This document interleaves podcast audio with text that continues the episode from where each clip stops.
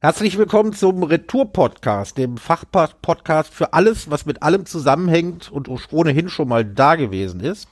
Ich bin der Winfried und grüße euch. Am anderen Ende der Leitung sitzt der Ayuvo. Ja, hallo.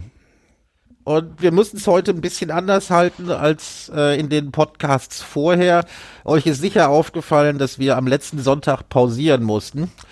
Der Juvo hat sich eine ganz üble Seuche eingefangen und hat wirklich seine Stimme abgegeben, was natürlich sehr gut zum Hauptthema des Podcasts, nämlich den Berliner Wahlen passt. Wer seine Stimme abgibt, hat hier nichts mehr zu sagen. Und wir werden es heute auch kurz halten müssen, weil äh, Ayuvo immer noch ein bisschen rekonvaleszent ist und wir seine Stimme nicht überstrapazieren wollen. Ja, also ähm, ja, da, damit sei es gesagt, äh, was wir heute schaffen, wollen wir mal sehen. Wir haben uns ein schönes Hauptthema vor die Brust genommen. Ich habe mir in der Tat vor zwei Wochen ähm, von einer dieser Hacker-Konferenzen ähm, eine ja offensichtlich virale Infektion äh, äh nicht koronöser Art äh, äh, zugezogen, die mich die letzten zwei Wochen auf die Matte geworfen hat und außerdem noch, wie du richtig sagst, meine Stimme hat abgeben lassen. Aber das soll uns nicht stören, falls ich hier zwischendurch mal über Gebühr die Räuspertaste bemühen muss. Ähm, ja, sei es mir hoffentlich verziehen. Ja, dann können wir eigentlich loslegen. versuchen, euch voll zu quatschen, genau. Genau. Ja, dann sind wir beim Ukraine-Update, oder? Ja, das halten wir, das können wir aber auch kurz halten, aber da, äh, da du das immer machst, mach das bitte jetzt auch. Genau, also wir machen das ganz kurz. Es ist in, an sich das eingetreten, worüber wir in den letzten Wochen öfter gesprochen haben. Ähm, beide Seiten äh, machen auf dem Schlachtfeld aus, wie die Verhandlungsposition sein wird. Beide richten sich darauf ein, dass äh, die jeweils andere Seite oder man selbst äh, auf Zeit spielen muss. Ähm, beide Seiten haben äh, zu gewinnen und zu verlieren. Ähm, Im Grunde ist die Lage nicht sehr viel anders als vor 14 Tagen, nur dass äh, die mediale Darstellung ist vielleicht mal ein bisschen anders. Nicht äh, in, in letzter Zeit hieß es öfter mal, ja, jetzt würden ja die Russen Überlegenheit gewinnen. Die militärische Lage hat sich da so viel nicht geändert. Sie ist kompliziert und man muss alle Nachrichten mit großer Vorsicht genießen. Wir werden, äh, haben wir eben in der Vorbesprechung kurz gesagt, wir werden in einer der nächsten Folgen mal etwas mehr auf den Ukraine-Konflikt und das drumherum eingehen, aber nicht heute. Ähm, ja, eben, also zum Thema drumherum, das ist das, was wir dann mal beleuchten werden, ist, äh, wer jetzt aus welchen Motiven besonders gerne auf der deutschen Bundesregierung rumhackt. Mhm, genau. Da gibt es nämlich sehr viele historische Bezüge hm. die äh, einige aus den Augen verloren haben. Genau. Das, das machen wollen wir, wir beim, mal, bei einem der nächsten Male ein bisschen ausführlicher beleuchten. Genau, das machen wir mal später. Womit wir dann beim Thema wären, oder? Ja, also ich würde sagen, äh, wir, wir befassen uns mal mit dem Vornehmsten, was ein Bürger in dieser Republik eigentlich hat, nämlich mit seinem Wahlrecht. Mhm. Genau. Da engagieren wir uns auch beide. Wir haben beide äh, eine Vorgeschichte als sogenannte Wahlhelfer oder und Wahlvorstände oder wie es in Berlin heißt, Wahlvorsteher. Das ist also der Vorsitzende eines Wahlvorstandes. Ja, stimmt. Und da gab es ja in den letzten äh, 14 Tagen durchaus News, die aufhorchen ließen. Ja, also das äh, Landesverfassungsgericht von beschäftigt Berlin. sich mit Einsprüchen gegen die äh, Wahl in Berlin, also die Wahl mhm. zum Abgeordnetenhaus, zur Bezirksverordnetenversammlung und mhm. auch zur Volksabstimmung über äh, Deutsche Wohnen und Co. enteignen. Genau. Parallel äh, verhandelt der Wahlausschuss für, äh, für den Bundestag, mhm. hat verhandelt. Mhm. Und da gab es einen ziemlichen Knall. Mhm.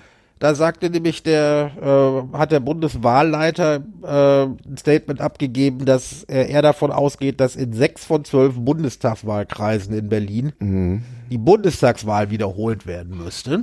Mhm. Und er hat das Ganze garniert mit sehr deutlichen Äußerungen äh, darüber, dass in der Hauptstadt eines zivilisierten Landes eigentlich sowas nicht vorkommen dürfe.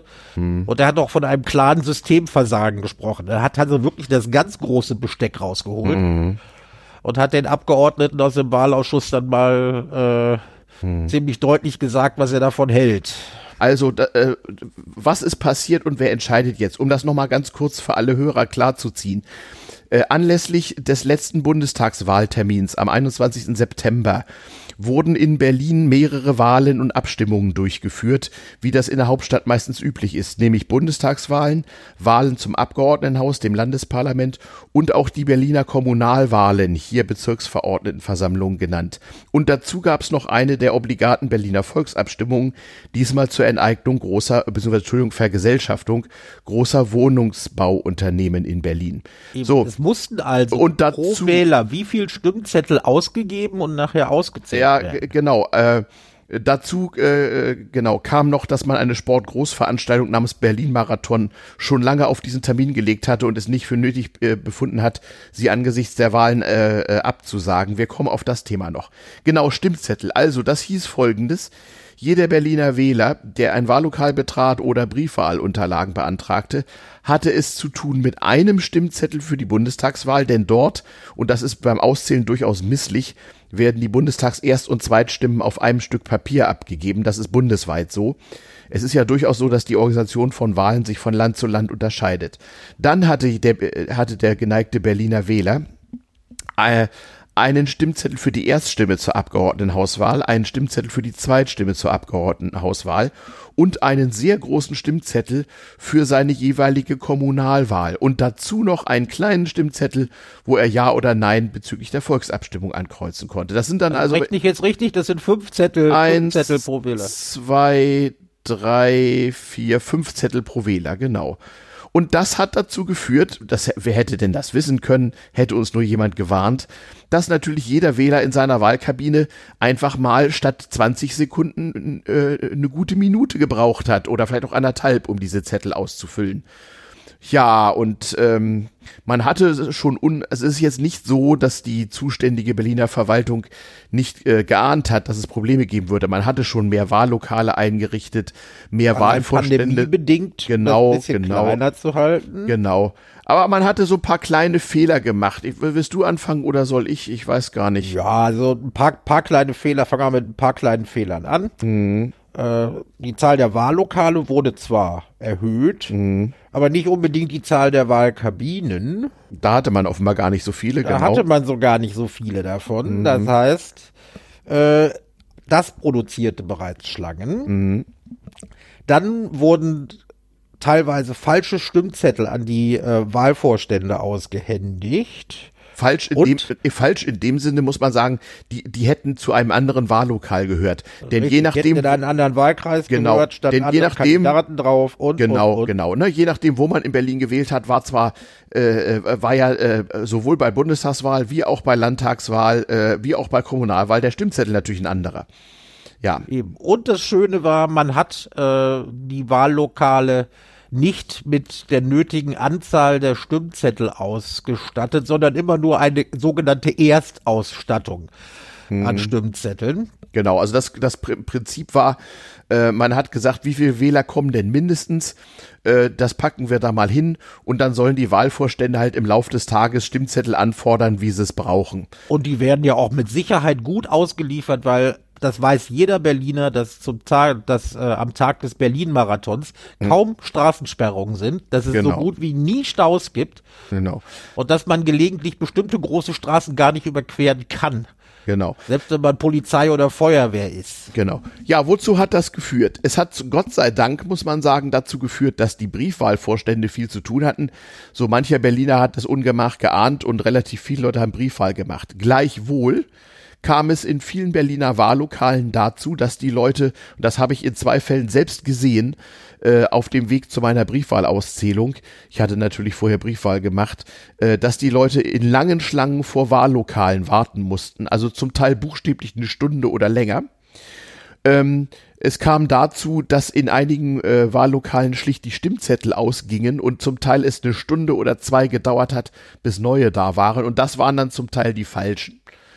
Und äh, es hat dazu geführt. Es wurden also Wähler, es wurden, es mussten also Wähler weggeschickt werden, weil es keine Stimmzettel gab. Es ist auch ja, passiert, ja, muss, dass mussten, ähm, Wählern lass mich mal nur ein Ende. Teil der Stimmzettel ausgehändigt wurde. Richtig, genau. So, dass, dass, sie zum Beispiel ihre äh, Zweitstimme zum Abgeordnetenhaus nicht abgeben konnten, mhm. aber sonst an den anderen äh, Wahlen teilnehmen. Genau. Konnten. Also es war für die Wahlvorstände in diesen Wahllokalen der absolute Albtraum.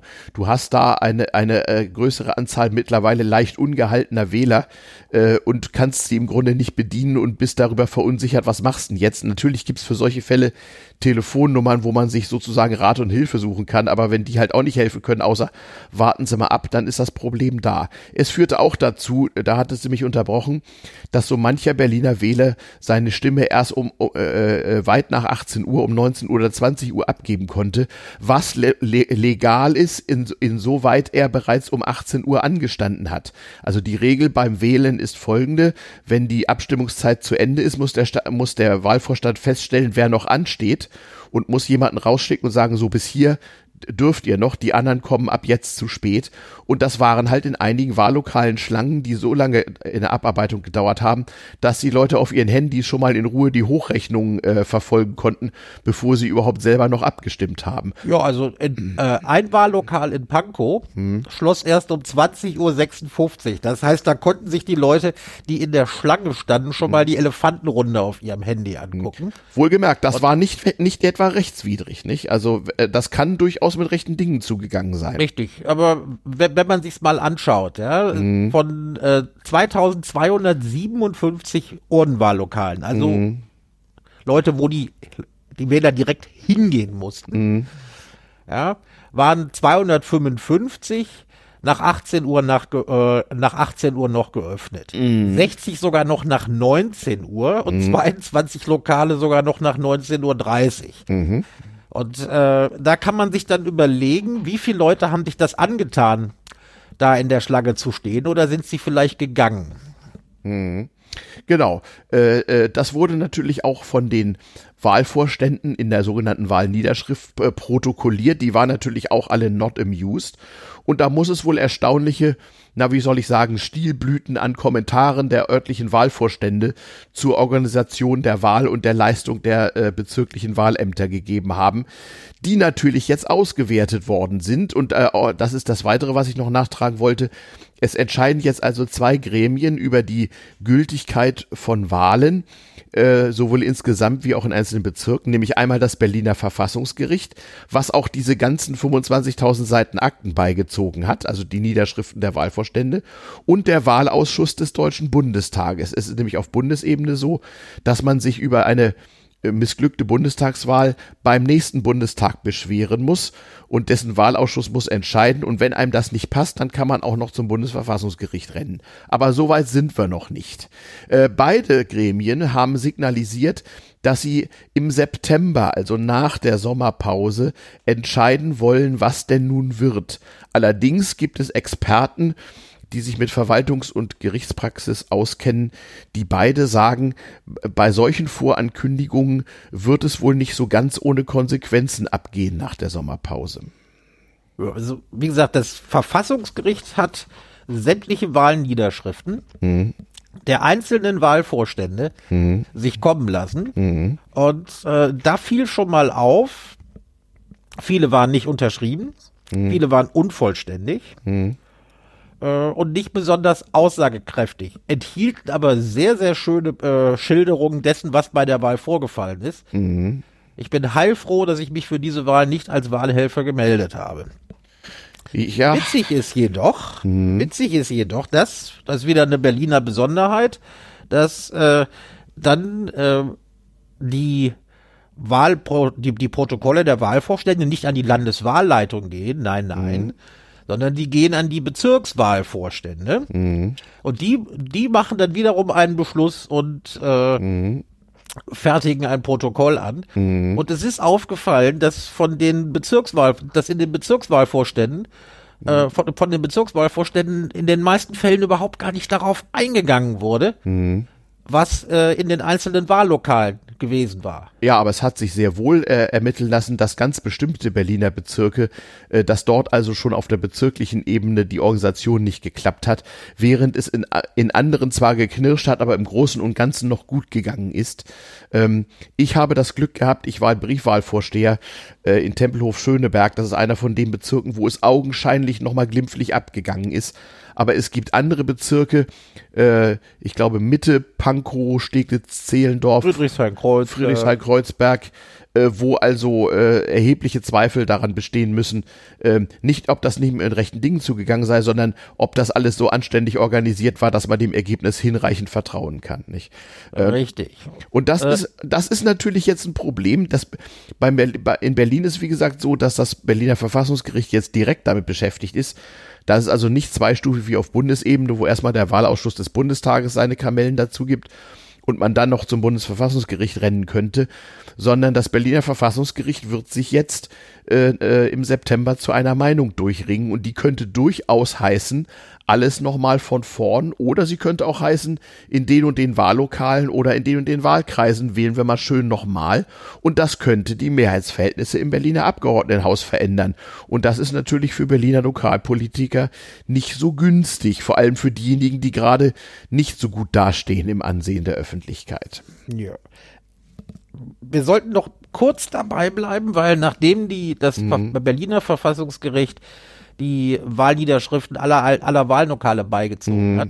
Danach hat man äh, der Landeswahlleiterin, mhm. sag mal auf, eigentlich der stellvertretenden Landeswahlleiterin. Genau, denn die andere war schon die, zurückgetreten. Die, die, die, ursprüngliche Landeswahlleiterin ist wenige Tage nach der Wahl mhm, zurückgetreten. genau. Die kriegte, aber die amtierende äh, Landeswahlleiterin kriegte eine hochnotpeinliche Fragenliste hm. des Verfassungsgerichtes hm. und musste dann in der vergangenen Woche, musste sie die Antworten einreichen. Hm. Und es kam im Wesentlichen dabei raus, dass die Landeswahlleitung die Pannen nicht aufklären kann. Hm. Genau. Ja, also die Landeswahlleiterin hat dem Berliner Verfassungsgerichtshof gesagt, die zur Verfügung stehenden Informationen reichen nicht aus. Mhm. Und sie könne keine Zeugen befragen, das dürfe sie nicht. Mhm. Und äh, sie könne, sie, sie könne eigentlich äh, überhaupt nicht viel dazu sagen, was denn da nur alles falsch gelaufen sei. Naja, und das wiederum kann ich auf eine gewisse Art verstehen. Also nochmal, wir reden jetzt von Berliner Wahlen. Es ist ein mehrstufiges Verfahren. In jedem Wahllokal fertigen die sechs bis zwölf Leute, die da sitzen, ein Protokoll und unterschreiben das. Das sind 15 bis 20 Seiten, wenn ich mich richtig. Ja, das ist gar nicht so einfach. Da, äh, die Schriftführer, die das so auszufüllen haben, die, die müssen auch pflichtweise vorher zu einer Schulung gehen. Auch ich als Wahlvorsteher war bei so einer Schulung. Ähm, und da werden auch nicht äh, unerfahrene Leute rangesetzt. Man muss also schon ein paar Mal bei sowas mitgemacht haben, bevor man das Schriftführeramt ausführen darf. Ähm, dort werden eben auch besondere Vorkommnisse, mögliche Fehler und nicht aufzuklärende Probleme genau protokolliert.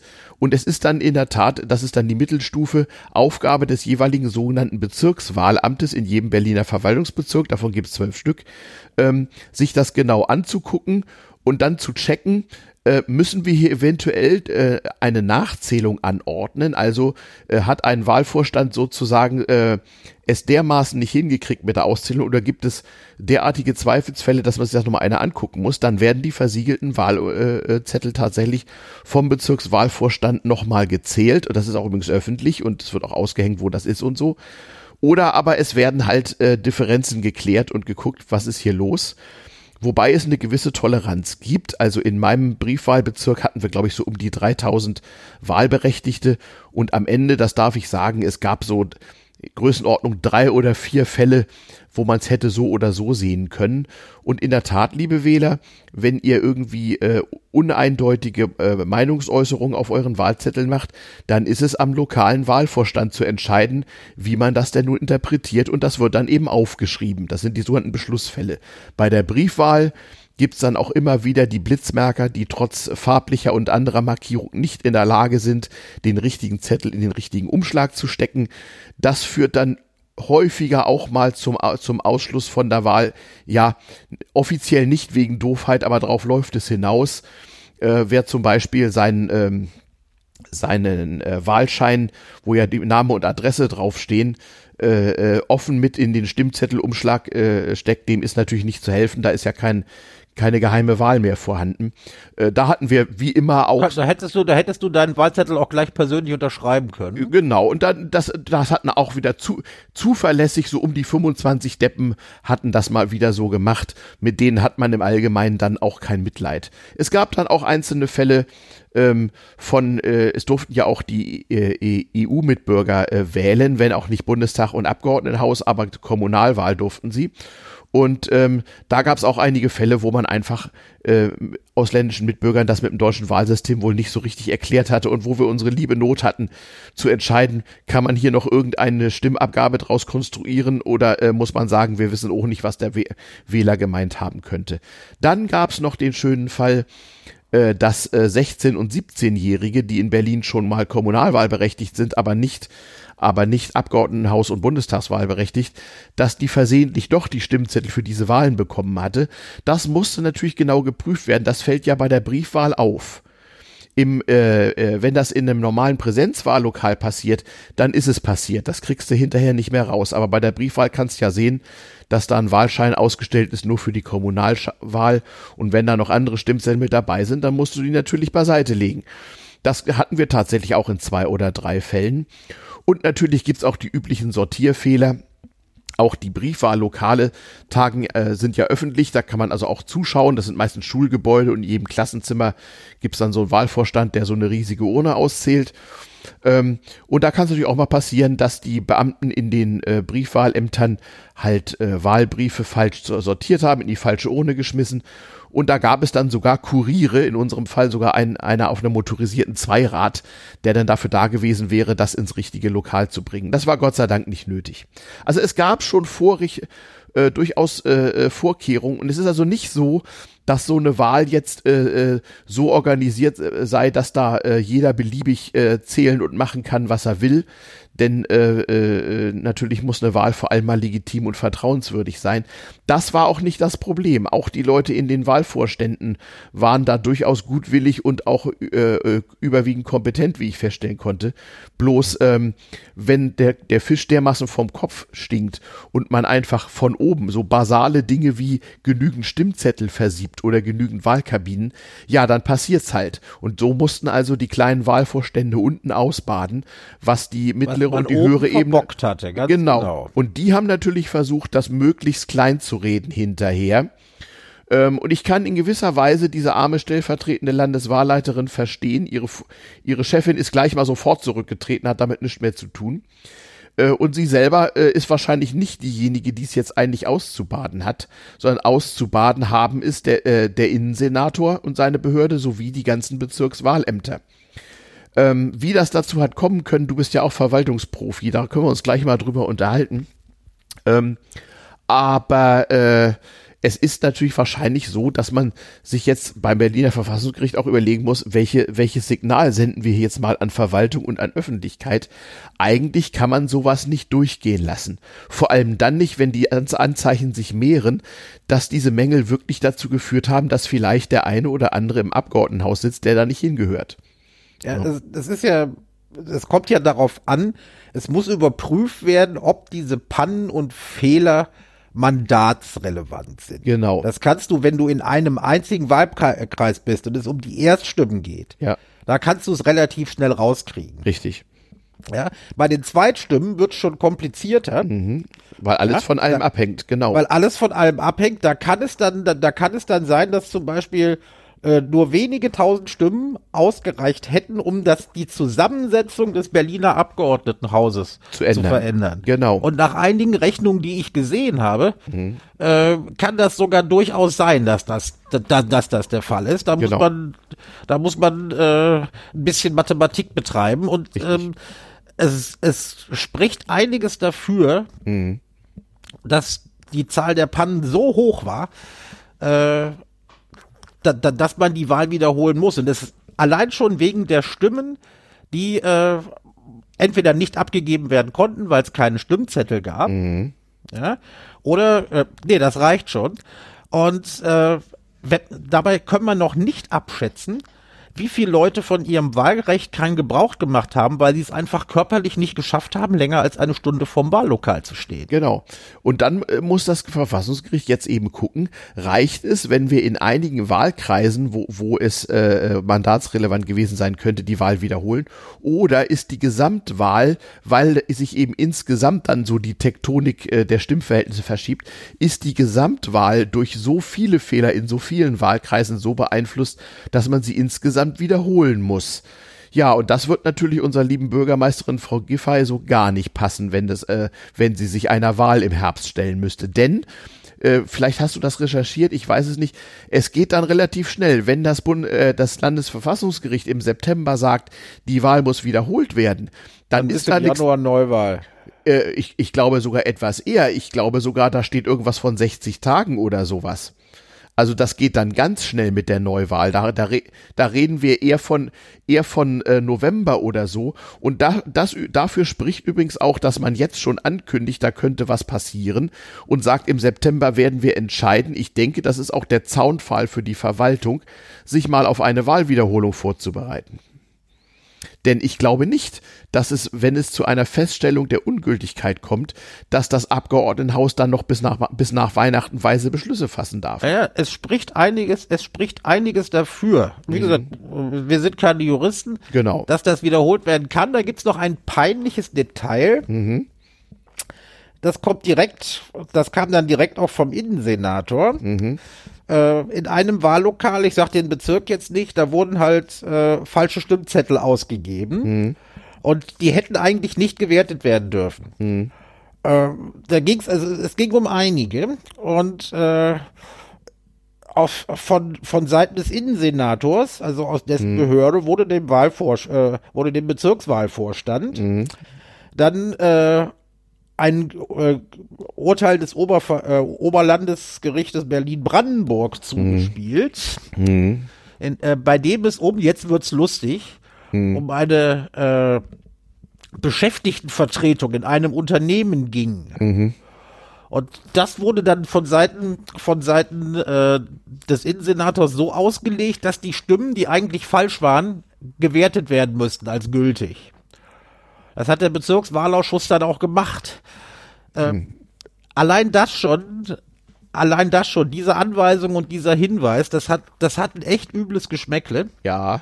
Das, das heißt aber auch, Ärger dass geben. das, mhm. das wird, das wird noch massiv Ärger geben. Also mhm. einer der äh, umtriebigsten Anfechter der Berlin-Wahl, ein gewisser mhm. Herr Lute, mhm. ehemals FDP-Abgeordneter im Abgeordnetenhaus, danach äh, aber wohl aus der FDP raus und der ist dann für die Freien Wähler angetreten. Mhm. Äh, der hat jetzt auch Strafanzeige erstattet. Mhm. Wegen das Wahlfälschung. Kommt ja, das kommt ja ohnehin noch. Also das muss man auch noch erklären. Jetzt geht es erstmal darum, sind Fehler passiert? Sind diese Fehler äh, relevant für das Ergebnis der Wahl? Muss was wiederholt werden? Was dann natürlich noch kommt, ist, dass, äh, dass die Berliner Staatsanwaltschaft von sich aus, aufgrund von Anzeigen, aber auch aufgrund äh, des Ergebnisses dieser Berichte, natürlich ermitteln muss, ob sich hier jemand strafbar gemacht hat. Eben. Jetzt, dann wird nämlich gefragt, dann wird mhm. nämlich gefragt, gut, das, das ist falsch gelaufen, wurde das eventuell vertuscht? Genau, das Oder ist auch strafbar. In einem Wahllokal mhm. war es so, dass die Wahl, dass der örtliche Wahlvorstand mhm im äh, Bezirkswahlamt anrief und sagte, hören Sie mal, wir haben hier falsche Stimmzettel, die dürfen wir gar nicht ausgeben, mhm. weil das ist für einen anderen Wahl, äh, ist für einen mhm. anderen Wahlkreis. Mhm. Und die kriegten aus dem Wahlkreis, äh, aus, äh, aus dem Wahlamt die explizite Anweisung, diese mhm. Stimmzettel auszugeben. Mhm. Ja, und, und erst später, ja. erst Stunden später wurde gesagt, nee, war doch falsch. Mhm. Dürft ihr nicht. Das heißt, da sind auch wieder einige hundert Leute an ihrem Wahlrecht, äh, also wirklich um ihr Wahlrecht gebracht worden. Richtig.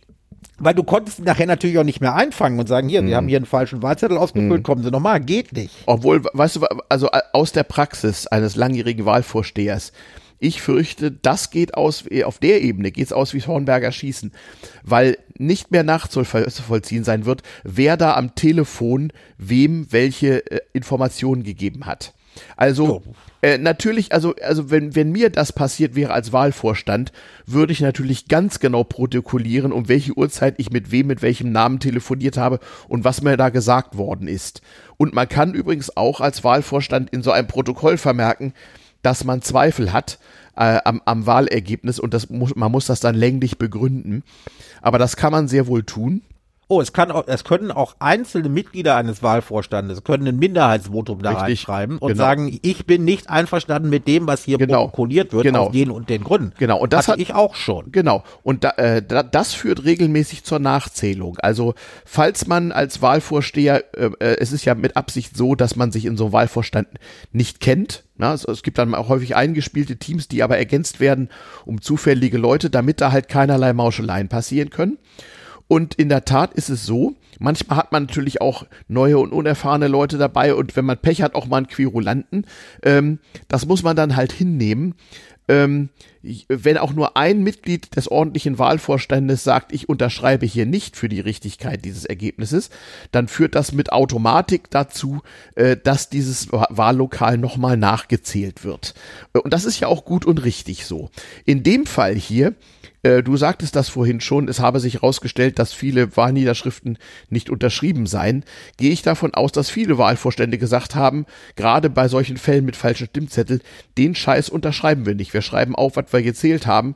Ich gehe, da ne? gehe ich, da, da gehe ich nämlich von aus, denn genau. mindestens der Schriftführer und der Wahlvorsteher, die bei der Schulung mhm. waren, richtig, denen wird man schon klar gemacht haben, dass sie das zu unterschreiben haben. Und wenn da Dinger ohne Unterschrift rausgegangen mhm. sind, ist das für mich eine klare Unmutsbekundung des örtlichen Wahlvorstandes. Der ja, sagt, nicht nee. nur eine Unmutsbekundung. Wir müssen jetzt vielleicht mal erklären, wie eigentlich äh, äh, so, so eine äh, Wahlorganisation und die dort Tätigen eigentlich zustande kommen. Das ist nämlich nicht so, dass die Leute, die dort arbeiten, egal ob im Wahllokal, im Bezirkswahlvorstand bei der Gemeinde oder gar auf Landesebene. Äh, es ist also nicht so, dass die Leute in ihrer Eigenschaft als Beamte oder Angestellte des öffentlichen Dienstes dort tätig sind, sondern es sind, es sind, alles Ehrenamtler. Und äh, der Grundsatz, den das Bundesverfassungsgericht dazu schon vor Jahrzehnten formuliert hat, ist die Selbstorganisation der Wahlberechtigten. Was läuft also in der Praxis ab?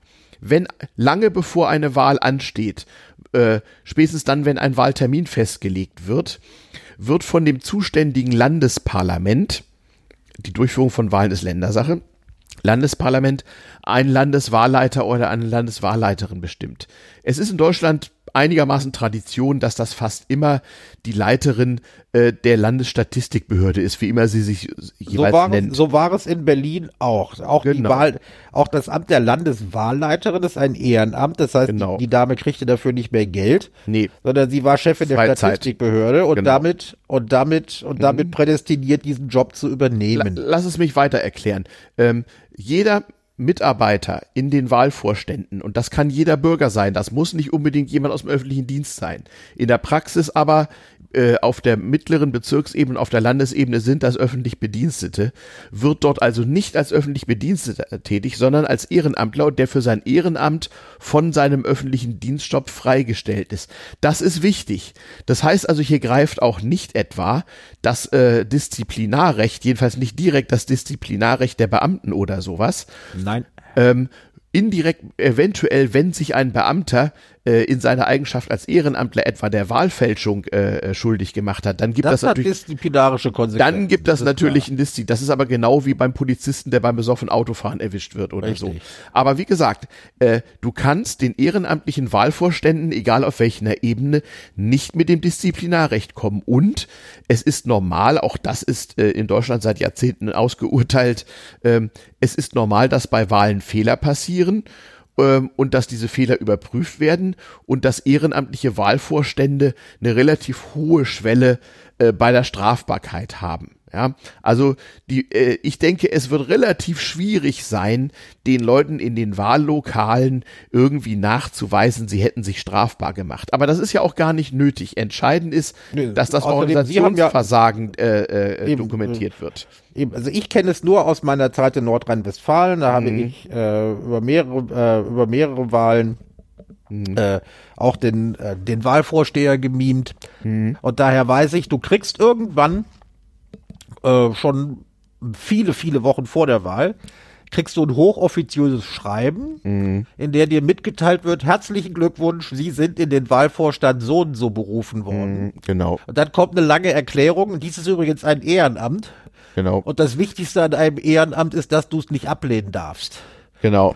Es gibt nur ganz wenige, es gibt nur ganz wenige Ausnahmen. Also Ärzte dürfen ablehnen, ja. Bundes- und Landtagsabgeordnete ja. dürfen es ablehnen. Ja. Aber äh, in den meisten Fällen, wenn du das Ding hast, ja. ja, dann hast du das Ding, äh, dann, dann hast du diesen Job gewonnen. Und wenn du nicht kommst, hm am Wahltag, dann kann das für dich richtig teuer werden. Dann ist das eine Ordnungswidrigkeit, die hm. äh, manchmal mit ganz schönen äh, Strafzahlungen ja. bewährt ja. ist.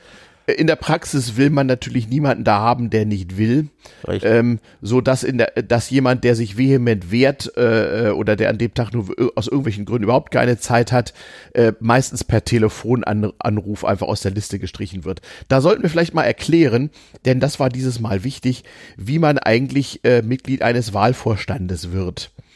Ähm, in Berlin ist das ganz einfach. Es gibt auf der Seite des Landes Berlin, berlin.de regelmäßig. Also freiwillig melden. Genau, kannst du dich einfach mal melden und dann guckt das Bezirkswahlamt, ob du ein unbescholtener Bürger bist. Also nicht einschlägiges im Führungszeugnis zu stehen hast, soweit das die Verwaltung schnell machen kann ähm, und ob nicht irgendwie du womöglich schon mal bei einer Wahl unangenehm aufgefallen bist, zum Beispiel durch Querulieren oder sehr schlechte Mathekenntnisse oder oder. Wenn das nicht der Fall ist, kriegst du äh, äh, relativ schnell deine Einteilung in einen Wahlvorstand, entweder in einem Präsenzwahllokal oder in einem Briefwahllokal und fängst immer erstmal als sogenannter Beisitzer an, also als Hilfstruppe, die halt zählt und äh, die, die äh, Anweisungen der Vorgesetzten im Wahlvorstand äh, zu befolgen hat. Und wenn du das ein paar Mal gemacht hast und dich auch mal zu einschlägigen Schulungen bemüht hast, auch das wird dokumentiert, dann darfst du auch mal die höheren Ämter Wahlvorsteher und Schriftführer ausführen, die wo auf die es sozusagen ankommt. Es gibt ke keine, keinen Lohn dafür, das wäre auch unterhalb des Mindestlohns. Aber es, es gibt, gibt, ein Verzehrgeld. Erfrischungsgeld. Erf Erfrischungsgeld heißt es in Berlin.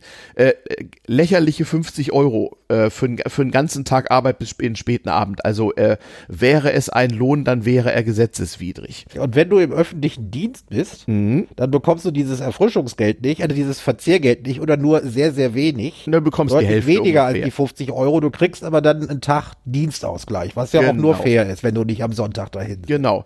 Äh, äh, das, das bekommen die, die, äh, äh, die Mitarbeiter in privaten Betrieben leider nicht. Das wird auch immer wieder bemängelt. Äh, aber unter anderem deswegen finden Wahlen an einem Sonntag statt, damit die Ehrenamtler auch Zeit haben. Das ist tatsächlich so.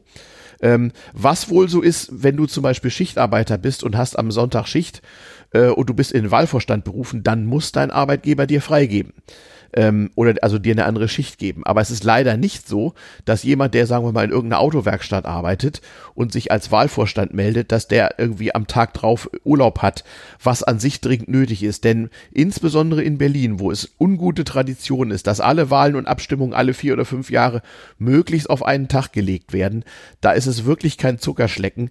Da ist nichts mit abends um acht sind wir mit Zählen fertig und dann gehen wir in der Kneipe ein Trinken zusammen als Wahlvorstand. Nein, nein. Da ist bis abends und zum Teil Teil bis nach Mitternacht harte Arbeit angesagt und das ist wirklich, äh, da muss man schon sehr von der Demokratie überzeugt sein, um sich da regelmäßig wieder äh, herzugeben. Übrigens. Ja, aber das ist, das Amt ist wirklich verantwortungsvoll. Ja. Wenn du jetzt zum Beispiel Wahlvorsteher bist oder mhm. der Stellvertreter. Genau dann übst du das Hausrecht in diesem Zum Beispiel, genau, aus. richtig. Das heißt, du bist verantwortlich dafür, dass Störer äh, dass Störer wegkommen. Du bist derjenige, der die Polizei ruft, wenn es zu irgendwelchem Ärger kommt. Du bist derjenige, der gucken genau. muss, ob äh, eventuell Wahlplakate zu nah am mhm. ähm, zu nah am äh, Wahllokal hängen. Oder du musst feststellen, wer war um 18 Uhr in der Schlange, wer darf noch wählen, wer nicht. Genau, genau. Das sind, das bedeutet nämlich auch, die Wahl geht um 8 Uhr los, aber der gesamte Wahlvorstand muss erstmal um 7.30 Uhr schon mal antreten. In Berlin muss der Wahlvorsteher in einem Präsenzwahllokal, das ist je nach Bezirk Am anders. Abend vorher, glaube ich, sogar schon, die Unterlagen abholen. Kommt drauf an. Das ist von Bezirk zu Bezirk natürlich unterschiedlich. Wo Aha. kämen wir denn dahin? Das sind auch Traditionen, an denen man ungern rührt. In meinem Bezirk hätte ich mit meinem privaten Kraftfahrzeug morgens um sechs irgendwo nicht nur die ganzen Stimmzettel, sondern auch die zusammengefalteten Wahlkabinen, die, die, die ganzen, Fahnen, die Wahlohren, die alles. ganzen Fahnen, Kabinen, die, die Stempel, ja. die Siegel, you name it alles in mein kleines Auto verladen müssen und zu dem entsprechenden Wahllokal fahren müssen und dort schon mal dekorieren. Eine absolute Scheißarbeit. Eben, da gibt es ja genaue Anordnungen. Wo muss mhm. die Berlin-Fahne hin? Wo genau, muss die Deutschland-Fahne hin? Richtig wo kommt rum. die Europa-Fahne hin? Das ist genau, alles ganz wichtig. Wie ist richtig rum eben. Ja. Ganz genau. Wo müssen die Zettel aufgehängt werden? Wo geht's mhm. hier zum Wahllokal? Und, genau. Und das ist also, äh, ist durchaus ja. lästig. Genau. Deswegen sind das auch nur erfahrene Leute, wie ich. Ähm, und, äh, und ich muss meine Lanze brechen. Also, dass die Berliner Wahlen nicht noch viel schlimmer geendet haben. Das liegt nur an den Freiwilligen. Richtig, vor allem an den, Wahl, an den Wahlvorständen vor Ort. Es gab, es wäre gab, die Sache richtig in die Hose Es gab gegangen. da auch, äh, muss ich mal sagen, auch einen Pool bei uns in, in, unser, in, unser, in unseren Briefwahllokalen, einen Pool von, ja, ich sag mal, Generation äh, Fridays for Future, von engagierten 18-Jährigen äh, äh, aller Couleur, die sich völlig unerfahren, aber aus Idealismus äh, zu so einem Pool zusammengefunden hatte und die man nach Bedarf für seinen Wahlvorstand nachverpflichten konnte. Das kann ich als Wahlvorsteher, das wenn kannst du als Wahlvorsteher nämlich. Du kannst Leute, du kannst Leute noch zwangsverpflichten Richtig. und sagen, sie sind jetzt dabei, sie helfen dabei. Genau, genau. Ist ein probates Mittel für so Menschen, die im Wahllokalen auftauchen, alles ganz genau wissen wollen und äh, äh, sich auch nicht so recht beruhigen lassen. Äh, wenn das keine völligen Vollidioten sind, dann habe ich das auch dem einen oder anderen Mal schon gemacht, habe gesagt, hier wollen Sie mitmachen, dann verpflichte ich Sie jetzt. Die meisten wollen dann doch nicht, weil ihnen dann die Tragweite irgendwie klar wird. Aber äh, wie gesagt, wie wird, wie wird man äh, Mitglied des Wahlvorstandes, indem man sich dazu meldet? Und ich kann euch nur aufrufen, tut das. Es wird euch am Anfang, wenn ihr das noch nie gemacht habt, nichts Schlimmes zugemutet. Ihr kommt in so ein Wahllokal, ihr solltet genügend Thermoskanne und Brötchen bei haben. Es gibt also wirklich nichts. Ja, ich sage, ich sage meinen Wahlvorständen immer, äh, äh, äh, bringen Sie alles mit, was Sie zum 24-stündigen Überleben in der Mitte einer Betonplatte von 200 Kilometer Durchmesser benötigen. Dann sind Sie richtig ausgestattet. Ähm, und ich muss sagen, äh, nach einigen organisatorischen Maßnahmen verfügte mein Briefwahllokal auch über einen Kaffeevollautomaten. So war es ja nicht. Ähm, alles privat selbstverständlich, ja. Also von Staatswegen gibt's da noch nicht mal Wasser. Ähm, es sind also wirklich harte Sitten. Äh, ich habe ausgezählt im Chemielehrsaal eines Berliner Gymnasiums. Naja, nun gut, warum nicht? Ähm, Hauptsache, man hat genügend Platz und kann genau gucken, dass auch ja buchstäblich keine Stimme unter den Tisch fällt. Darauf du kommt es ja an. noch Glück. Du warst in einem Briefwahlvorstand. Das heißt, die Unterlagen, die die Leute geschickt hatten, wurden Mhm. Ja. normalerweise von gut ausgebildetem Personal vom Wahlamt dahin geschickt. Das möchte ich Äh, dementieren. Das heißt, auch da, auch, auch da gab's schon, auch, da gab's schon Pannen. Du hattest ja zwei, drei kleine Fälle erwähnt, aber Ja, also ähm, man konnte deutlich sehen, ich war ja wie gesagt bei der obligaten Schulung, als Wahlvorsteher musst du dahin. Ähm, äh, ich hatte Kontakt mit den äh, Bezirkswahlamtsvertretern vor Ort in, äh, äh, in den Briefwahllokalen. Ähm, da konnte man schon sehen, da hat es einen erheblichen Personalwechsel gegeben. Da waren also äh, sehr junge Mitarbeiter dabei, die das augenscheinlich auch noch nicht oft gemacht hatten und durchaus zum Teil etwas verunsichert waren. Und auch diese Schulungen waren von, sagen wir mal, mäßiger Qualität. Ähm, das Ganze hat funktioniert dadurch, dass erfahrene Leute äh, im Wahllokal die Fahne hochgehalten haben und gesagt haben, so machen wir das jetzt. Darauf kommt es auch an. Ähm, die ganzen sch schriftlichen Anweisungen und Handreichungen, die es da gibt, kannst du alle in der Pfeife rauchen, jedenfalls in Berlin. Du musst einen Wahlvorsteher und einen Stellvertreter haben, die Ahnung von der Sache haben. Bei mir war es tatsächlich so, in meinem recht großen Briefwahlvorstand, ähm, war ich der, neben meiner Stellvertreterin, die das aber lange nicht gemacht hatte, waren wir die einzigen mit Vorerfahrung. Ähm, und ich habe meine, äh, meine Begrüßung und Verpflichtung meines Wahlvorstandes mit den Worten begonnen, meine Damen und Herren, es waren überwiegend Damen in dem Fall, junge Damen, äh, in dem Fall äh, äh, scheint es mir das Richtige zu sein, ähm, dass wir nach dem Motto verfahren, einer beaufsichtigt und sagt an und die anderen arbeiten. Ähm, das ist eigentlich nicht im Sinne äh, einer solchen demokratischen Wahl, aber äh, das wird wohl nicht anders gehen. Alle nickten eifrig und waren sehr froh, dass ich da war und jeweils eine Ansagte, Ansage machte und Anweisung erteilte, wie jetzt vorzugehen sei. Und dann herumgegangen bin in den einzelnen Teams, nicht, es müssen ja immer mindestens zwei Leute äh, äh, einen Stimmzettel anfassen, damit da keiner missbauen kann. Und ich habe dann bei der Gelegenheit ganz pädagogisch den Leuten erklärt, was wir jetzt machen, warum das so ist, welche Vorschriften zu beachten sind, habe aus meinem Erfahrungsschatz ein bisschen geplaudert und habe ihnen auch so ein bisschen versucht, ein bisschen Sicherheit äh, zu geben. Eine, äh, eine Dame aus meinem Wahlvorstand hatte vergeblich vorher noch versucht, ihre Stimme in einem Präsenzwahllokal abzugeben. Äh, der habe ich dann freigegeben, damit sie es nochmal versucht, ist ihr nicht gelungen.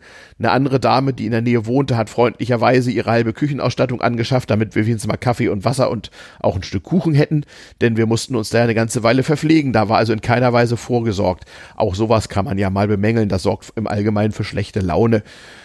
Und äh, ich konnte dann auch am späten Abend in diesem Schulgebäude sehen, wie verzweifelt. Es gab dann so drei oder vier Klassenzimmer von zig, da brannte noch Licht. Und da waren Wahlvorstände mit ihrer Aufgabe überfordert und hatten offenbar keinen erfahrenen Mann, keine er erfahrene Frau dabei und mussten dann wohl Hilfe vom Bezirkswahlamt bekommen, um nun irgendwie die Aus Auszählung zu Ende zu bringen. Die taten mir wirklich leid. Also, du brauchst zwei Dinge engagierte junge Leute, die aus Idealismus mitmachen und erfahrene alte Säcke wie mich, die eine Ansage machen, was jetzt zu tun ist. Ansonsten kann das nichts werden, vor allem nicht, wenn es so beschissen vorbereitet ist wie in Berlin. Wie gesagt, ich habe es bisher nur in äh, Nordrhein-Westfalen gemacht mm. und in meinem kleinen 50.000 Einwohner-Kaff, da mm. war das alles perfekt organisiert. Gut. Und es saßen im Grunde genommen auch immer dieselben Leute. Mm ja. im, im, im Wahlvorstand. Ja. Und das wurde, äh, das wurde praktischerweise so gemacht, dass von den sechs Leuten, die da eingeteilt waren, dass klar war, dass man die äh, dass man wusste, derjenige steht der, der, der Partei nahe, der andere den, der, dieser, der andere jener. Die waren also auch so paritätisch besetzt, dass äh, von allen Parteien Leute da drin waren. Da wurde allein schon, das hat allein schon garantiert, dass äh, äh, keine negative, kein Einfluss genommen werden konnte durch ja. irgendwelche Wahlfälschungen oder ja, ja. falsches Auslesen, weil, weil sich die Parteien auch gegenseitig das, kontrolliert das, haben. Ja gut, das ist ja ohnehin schwieriger, als man denkt. Da gibt es eine Reihe von Sicherheitsmaßnahmen. Das ist gar nicht das Problem. Nun ist die Organisation einer solchen Wahl oder mehrerer paralleler Wahlen in einer Millionenstadt natürlich eine ganz andere Aufgabe. ähm, das muss man schon sagen. Ähm, und äh, dafür ist es dann auch noch einigermaßen gut gegangen, wie ich das so, so gesehen habe. Äh, aber wie gesagt, äh, ohne das Engagement von Bürgern kann das Ganze einfach nicht funktionieren. Ja. Und ich muss sagen, wenn es im, im Herbst zu einer Neuwahl in Berlin kommen sollte, dann äh, werde ich mich da auch wieder melden und werde das brav machen. Denn äh, ohne Leute, die Ahnung haben, gibt das ein fürchterliches Chaos und das delegitimiert auf die Dauer Wahlen. Also da sind wir nämlich, nicht. da sind wir nämlich beim Punkt, was mhm. mich bei den äh, missglückten Berliner Wahlen so aufregt. Mhm. Selbst wenn es nur in Teilen wiederholt werden muss, äh, ist das Gefühl immer noch da, dass diese Wahl irgendwie wirklich delegitimiert ist. Ja, ja. man kann bestimmt juristische Konstruktionen finden, wo man sagt, ach, muss eigentlich gar nicht neu gewählt werden, ist ja nichts passiert, ist nur ein bisschen dumm gewesen. Mhm. Und äh, das auf lange Sicht erschüttert das das Vertrauen in den Wahlprozess und die Demokratie an sich. Und das finde ich nicht in genau. Ordnung. Ja, vor allem, und es erschüttert ist, Das ist diese typische Berliner Bräsigkeit. Ja. Ja, ja. ja äh, dass uns wieder mal alles egal ist. Naja, und vor allem, du bist ja Gott sei Dank nicht bei der Berliner Landesverwaltung, äh, aber äh, ganz allgemein erschüttert ist natürlich das Vertrauen in die Verwaltung im Allgemeinen. Das heißt, die Millionen. Da, da, die, da, muss man bei den Berlinern nicht mehr viel erschüttern. Nee, ich wollte gerade sagen, aber es ist halt ein weiterer Nagel in den Sarg, nicht? Ähm, äh, das ist ja tatsächlich so, äh, dass äh, in so Wahlvorständen sind ja auch was zwei Drittel aus dem öffentlichen Dienst und die restlichen sind Rentner, Studenten und Leute, die eben Zeit haben. Natürlich wissen die ganz genau, dass das auf sie zurückfällt. Es gibt so manchen Mitarbeiter der Berliner Verwaltung, der so im privaten Kreis nicht so genau erzählt, was er macht oder im Zweifel auch nicht erzählt, dass er Berliner Beamter sei oder so. Also wenn ich in weil das Berliner einfach peinlich Verwaltung ist. Ne? arbeiten würde, würde ich jedem erzählen, ich sei Stripper in einem Gay Club. Das ist, ja. das, das kommt echt besser an. Ja, so ein bisschen, ne? ja. Ja, ähm, gut. Ähm, ich weiß auch nicht. Äh, ich glaube, diese ganzen Ansagen wären nicht gekommen, wenn da nicht was zu erwarten wäre. Man kann verschieden argumentieren, ob man die Wahl ganz oder teilweise wiederholt. Aber äh, über eins bin ich Aus mir Gründen aber der demokratischen Hygiene würde, ja. würde ich persönlich sagen, man sollte das ganze Ding nochmal neu machen. Aber ja, ob es das meine, ganze Meinung, Ding meine Meinung zählt da ja nicht. Sondern, ob das ganze äh, Ding ist, weiß ich nicht. Also wenn ich das richtig sehe, geht es tatsächlich in der Hauptsache um die Berliner Abgeordnetenhauswahl, nicht um die Kommunalwahl, nicht um die Volksabstimmung. Volksabstimmung. Ähm, und da ist jetzt die Frage, ob man in relativ vielen Wahlkreisen die Berliner Abgeordnetenauswahl wiederholt oder ob man diese insgesamt wiederholt. Und dann ist noch die Frage, da muss auch das Verfassungsgericht sich nochmal einen Kopf machen, ob man dann auch die Berliner Kommunalwahlen wiederholen muss oder ob man die stehen lassen kann. Ich gehe davon aus, schon damit es da keine unterschiedlichen Wahlperioden gibt, wird man die dann gegebenenfalls auch wiederholen. Und das bedeutet, dass die Hunderten, Tausenden von engagierten Bürgern, die in Berlin in diesen Bezirksverordnetenversammlungen äh, ja Gemeinden simulieren, die es ja in Berlin nicht gibt, und äh, dafür sorgen, dass eben auch Zebrastreifen äh, äh und Ampeln funktionieren und so, dass diese Leute natürlich auch äh, äh, äh, ja, äh, sich der Neuwahl stellen müssen und sich fragen können, bei wem sie sich da eigentlich zu bedanken haben. Das kostet ja neb nebenbei auch noch eine ordentliche Stange Geld. Ne? Also die, die vielen unbezahlten Wahlhelfer sind ja nur ein Teil des Problems.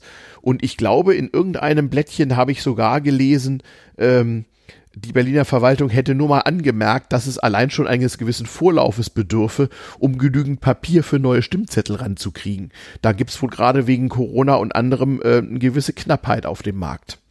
Ja, Papier kannst du kaufen. Punkt. Ja, ja, ja. Also das ist, aber, das ist wieder ja, so. aber wenn die Berliner Verwaltung etwas beschaffen muss, dann wird erstmal eine Zeichnung gemacht und das Ja, kann schon ein paar Monate ja. dauern. Ne? Ja, ja, ja.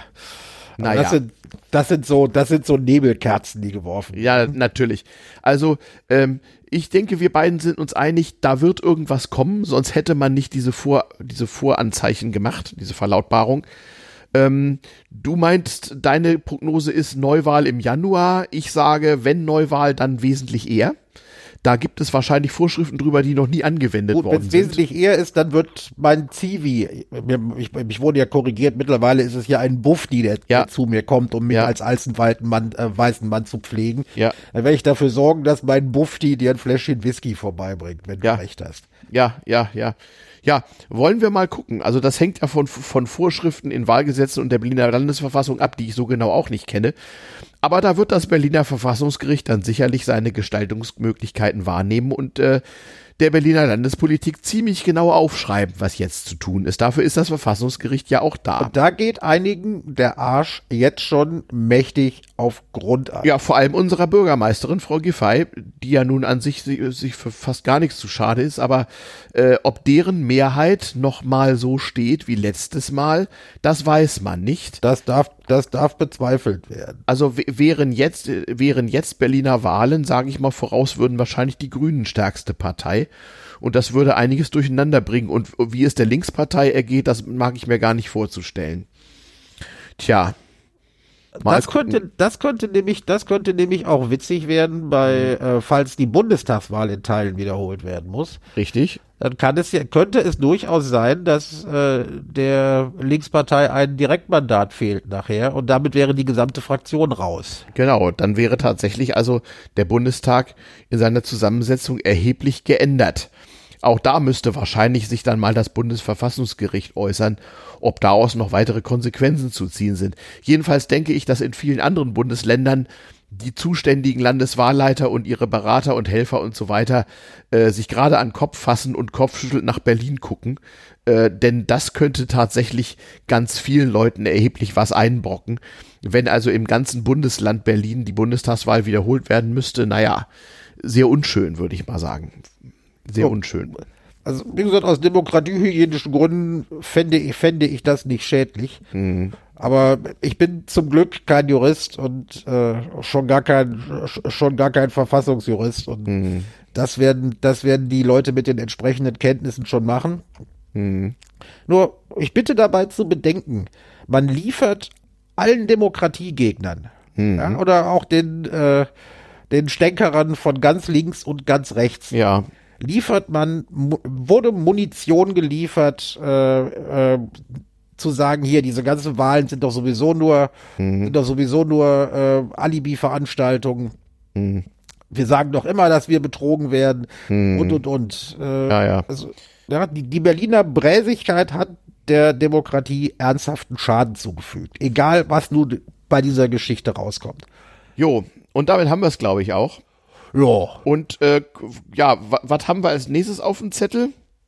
Ja, Also, Oma Lisbeth. Ja, richtig. Ja, also die wird ja, die, die wird ja gerade abgefeiert. Also als, äh, als Republik, ähm, fin, fin, als Republik macht sich Deutschland also äh, doch sehr große Gedanken, wie es in der Monarchie in äh, Großbritannien denn so funktioniert. Ja, irgendwie ist ja The Queen irgendwie auch ein Bestandteil, ähm, ja, des gehabten Lebenserlebens von so unserer Generation. Ne? Die gab es irgendwie immer. Ja, ich meine, äh, die, die hat als, die hat als Königin noch mit Churchill als Premierminister zu tun gehabt. Ja, ja, ja, ja. Und 70 Jahre Staatsoberhaupt, das ist natürlich eine Hausnummer, aber. Ich glaube, so nur der König von Thailand war länger oder so ähnlich. Und irgendein Liechtensteiner Fürst hat es auch noch mal länger geschafft. Aber ansonsten ist Kein, keine weit Ahnung, vorne. Also, mhm. äh, Lisbeth liefert, liefert äh, wie immer schöne Bilder und viele Schlagzeilen. Und äh, bei 70 Jahre Lisbeth, mhm. geht irgendwie unter, dass wir äh, dass in äh, Großbritannien eigentlich noch ein anderes Jubiläum gefeiert, äh, in Anführungszeichen gefeiert werden könnte. Ja. Das ist nämlich 40 Jahre Falkland. Stimmt, der Falklandkrieg 1982. Auch schon lange Richtig. her. Ja, ja. Ging los mit einer Warnung, auch sehr schön, am 1. April. Mhm. Aus dem britischen Außenministerium an den Gouverneur der Falklandinseln. Es könnte sein, dass die Argentinier vorbeikommen. Mhm. Und man möge doch bitte äh, äh, die, diese Information würde er kriegen, um die nötigen, äh, um die nötigen Vorbereitungen zu treffen. Ja, also Argentinien hat die britischen Falklandinseln besetzt 1982. Und zwar am 2. Am 2. April mhm. 1982. Und dort gab es also kein nennenswertes Militär, das war also eine relativ einfache Sache. 90 Marineinfanteristen hatten die, hatten die Briten, hatten die Briten so pro forma dort stationiert. Kurze Erwähnung, die Falklandinseln sind sehr weit weg ja. von Großbritannien. Ja, an der Südspitze des südamerikanischen Kontinents. Eben, äh, Be Bevölkerung 3000 Menschen. Und wie viele Schafe? 300.000 Schafe, mhm. 900.000 Pinguine. Verstehe. Okay. Mhm. Ja, und äh, als die, äh, es, es, war immer schon strittig damals, wer denn nun äh, äh, wirklich Anspruch auf diese Inseln habe. Mhm. Argentinier und die Briten stritten sich da, aber das wurde so mhm. äh, eigentlich neben, nebenher mit abgehandelt, weil es mhm. nicht so wichtig war. Nur in äh, Argentinien war eine, war eine Mil Militärjunte am Start, die ziemliche innenpolitische Probleme hatte. Mhm. Und da konnte man dann äh, die Falklandnummern, die bei den Argentiniern die Malvinen oder Las Malvinas hießen, mhm. Konnte man natürlich ein bisschen äh, patriotische Begeisterung patriotische Begeisterung äh, hervorrufen, wenn man die jetzt dann die, die, die, die ihnen rechtmäßig gehören, auch dann äh, besetzt. Mhm.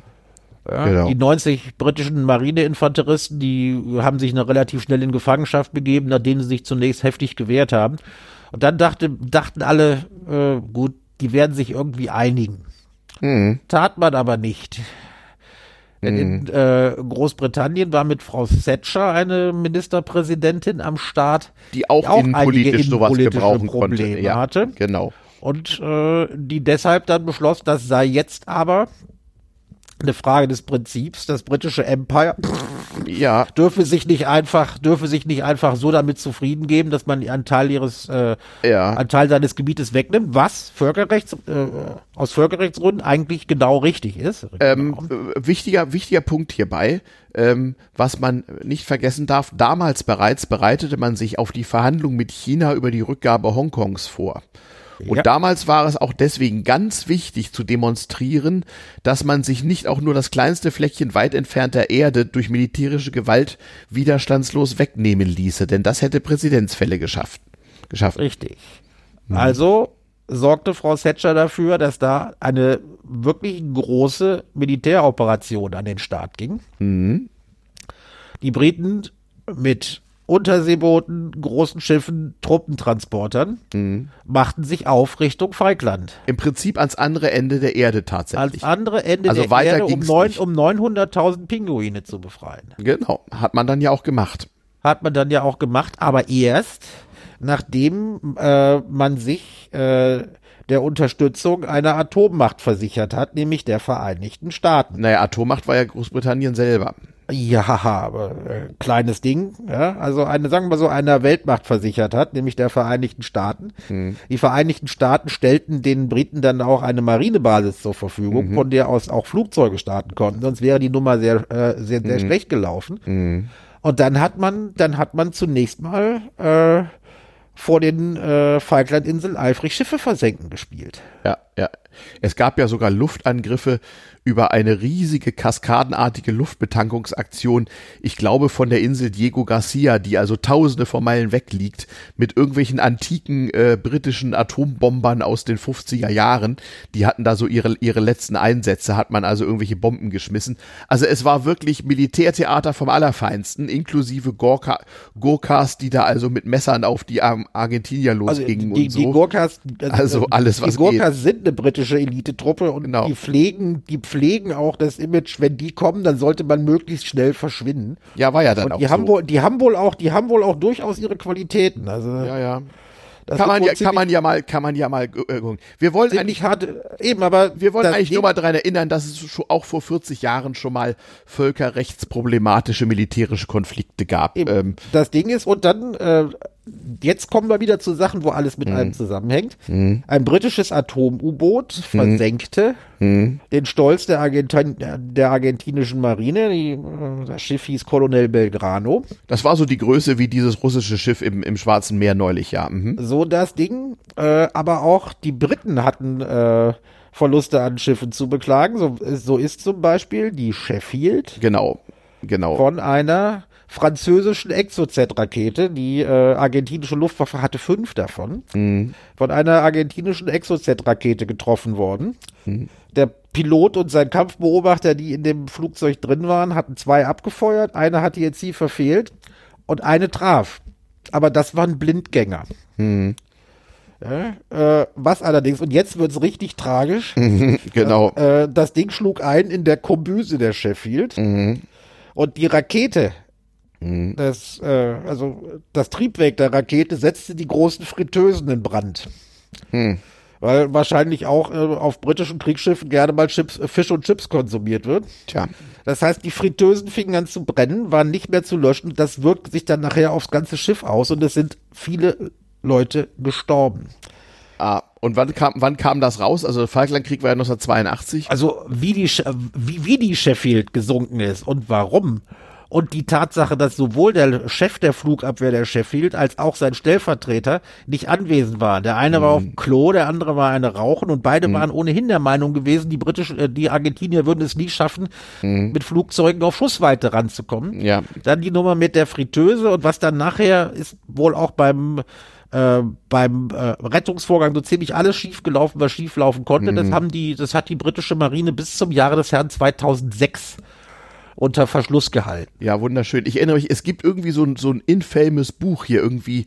Wie war das? The History of British Military Blunder oder so ähnlich. Ah, ja, das, äh. das, Ding ist, das Ding ist herrlich, aber ja. in dem Buch fangen die ja schon 1700 Kautschuk an und ziehen das bis zum Falklandkrieg durch. Oh, natürlich. Es gibt in vielen britischen Regimentern, nicht wahr, bei ihrer Majestät gibt es Rituale, die monatlich oder jährlich oder so zu vollziehen sind, heute noch als Strafmaßnahmen für äh, Fuck-Ups von 1700 Schieß mich. Das ist ein Regimentstraining. Tradition, nicht wahr? Das, das, das ja. kann sein. Wir wollen nicht vergessen, ich meine, das mit den Chip, Fisch und Chips und der Kombüse klingt ja ganz lustig, aber insgesamt sind 900 Soldaten dabei gestorben. Ja. Die meisten, die meisten Argentinier. Mhm. Äh, ich glaube, es waren nur, zwei, nur 255 Briten. Mhm. Zur Liste zählen auch drei Zivilisten, die mhm. gestorben sind, und zwar durch britisches Artilleriefeuer bei der Wiedereinnahme von Port Stanley, nämlich der in Anführungszeichen Hauptstadt der, der Inseln. Auf jeden Fall wurde das Ding, äh, äh, äh, nachdem dann dieser Falklandkrieg gewonnen war, wurde Frau Thatcher mit der äh, größten Mehrheit, die jemals ein konservativer mhm. Premierministerin Schräg, äh, Premierminister Schräg, Schrägstrich Premierministerin hatte, mhm. wiedergewählt. Mhm. Das heißt, die innenpolitischen Probleme, die verschwanden dann plötzlich. Mhm. Äh, und wir müssen ja wirklich äh, mal einen kleinen Bezug äh, zum mhm. Ukraine-Krieg herstellen, mhm. der ja eigentlich nur eine spe äh, militärische Spezialoperation genau. wie wir wissen. Der Falklandkrieg war übrigens auch nie erklärt. Stimmt. Das war ein militärischer Konflikt, aber es gab nie sowas wie eine Kriegserklärung. Obwohl kein Staat das leichter erklären kann als Großbritannien. Da braucht es nämlich keinen Parlamentsbeschluss, sondern in Großbritannien kann der Premierminister alleine, egal wem, den Krieg erklären. Das ist aber, äh, ist aber halt nicht passiert. Genau. Ähm, eine französische Rakete schoss ein britisches Schiff ab. Mhm. Na gut, Pech gehabt. Ähm, aber als äh, die, das äh, russische Flaggschiff im Schwarzen Meer Ja. abgeschossen wurde, da haben sich die Amerikaner bemüht, ganz schnell zu erklären, die, äh, die Raketen, die das Ding getroffen haben, seien eine ukrainische Eigenentwicklung. Damit hätte nie einer was zu tun gehabt und keine amerikanische Waffe hätte äh, sei geliefert worden, Aber natürlich- von Schiffen geeignet sei. Da gab man sich ganz schnell Mühe, das zu erklären. Man hat vielleicht vergessen zu erwähnen, dass es durchaus möglich ist, dass die Zielansprache, also die Koordinaten äh, des russischen Flaggschiffs eventuell äh, auch von den Amerikanern mitgeteilt worden sind. Aber das weiß man halt nicht. Genau. Ja, okay. Das war der Falklandkrieg. Sollte man mal wieder dran denken angesichts äh, der äh, militärischen Spe Spezialoperation der heutigen Zeit. Dann kommen wir mal, schlage ich vor, äh, da, doch noch mal ganz kurz zu einer ganz kurzen Notiz aus der Provinz. Das muss ja sein. Na klar, also unsere Lieblings, äh, unsere Lieblingsrubrik, die dürfen wir nicht vernachlässigen, obwohl wir schon Berliner Wahlen hatten. Und wir bewegen uns in einem Bezirk, den ich gerne als die Autonome Republik Kreuzberg bezeichne. Also der Fall Friedrichshain-Kreuzberg, so heißt ja der Bezirk mittlerweile. Die armen, der, die armen Ost, die armen Ossis, die dazugekommen sind, die können nichts dafür, die Friedrichshainer Ja. ist jetzt ein Club. Ja. Äh, die Grünen, die sich ja auf Bundesebene und auch weltweit immer sehr schön für die Pressefreiheit einsetzen. Äh, das sind aber Leute aus der ersten Reihe der Grüne, aus dem Bundestag und aus den Ministerien. Die halten es nicht unbedingt so wie die Leute aus der zweiten oder dritten Reihe bei den Grünen, vor allen Dingen bei den Berliner Grünen und ganz speziell bei den Grünen in Friedrichshain-Kreuzberg die es auch mit Recht und Gesetz manchmal nicht ganz so genau nehmen. Und da gab es jetzt wieder eine kleine Posse, dass die äh, Verkehrsstadträtin in Friedrichshain-Kreuzberg zu einer Pressekonferenz für eine autofreie Oranienstraße, wir wollen jetzt nicht auf die Oranienstraße eingehen, Ja. äh, dass die größte Berliner Boulevardzeitung BZ nicht eingeladen hat. Ah.